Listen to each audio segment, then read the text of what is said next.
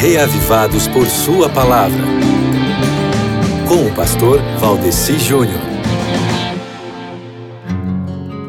Muito bem, meu querido irmão, meu prezado amigo, você que dá importância ao conteúdo das Santas Escrituras, eu sou o pastor Valdeci Júnior e este é o Reavivados por Sua Palavra, que tem o objetivo de nos levar à leitura completa da Bíblia, lendo todos, a cada dia, um capítulo, o mesmo capítulo. E para mim é um prazer muito grande estar aqui falando para você sobre algumas lições preciosas que nós podemos aprender dessa leitura, que no caso hoje é Deuteronômio 31, né?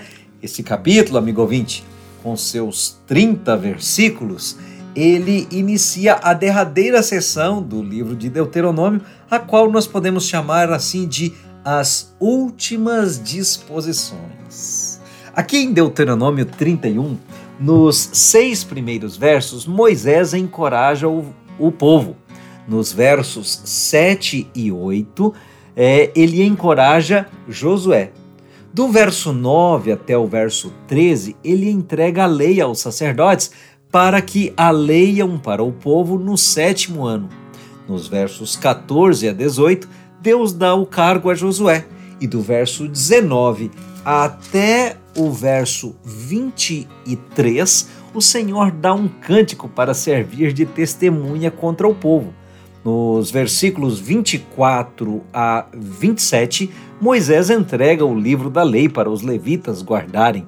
E nos últimos três versos, ele fala aos anciãos, né?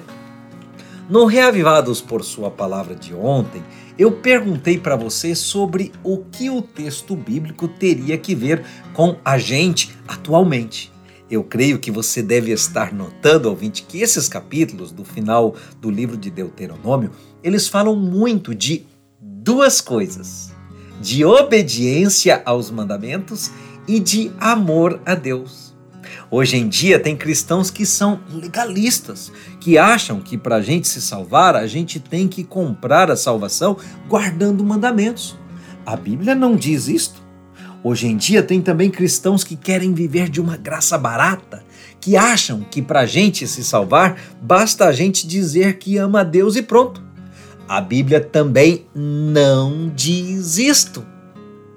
É muito interessante a gente notar, meu querido, como é que a Bíblia é equilibrada em apresentar como é que Deus espera se relacionar conosco eternamente eternamente.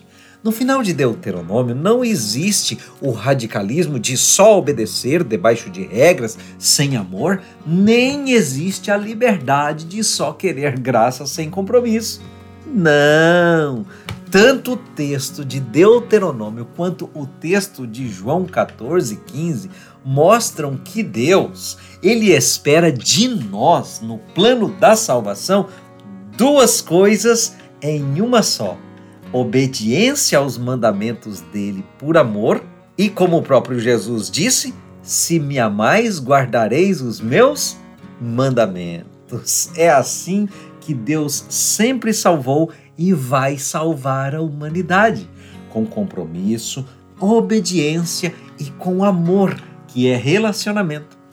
Relacione-se com Ele, lendo Deuteronômio capítulo 31 eu tenho certeza que se você dedicar um tempo para isso, pedir ao Espírito Santo que vá lhe ensinando a sua mente enquanto você for lendo e você fizer essa leitura de coração, com exclusividade de atenção e em oração, assim, você com certeza vai ouvir a voz de Deus na sua consciência.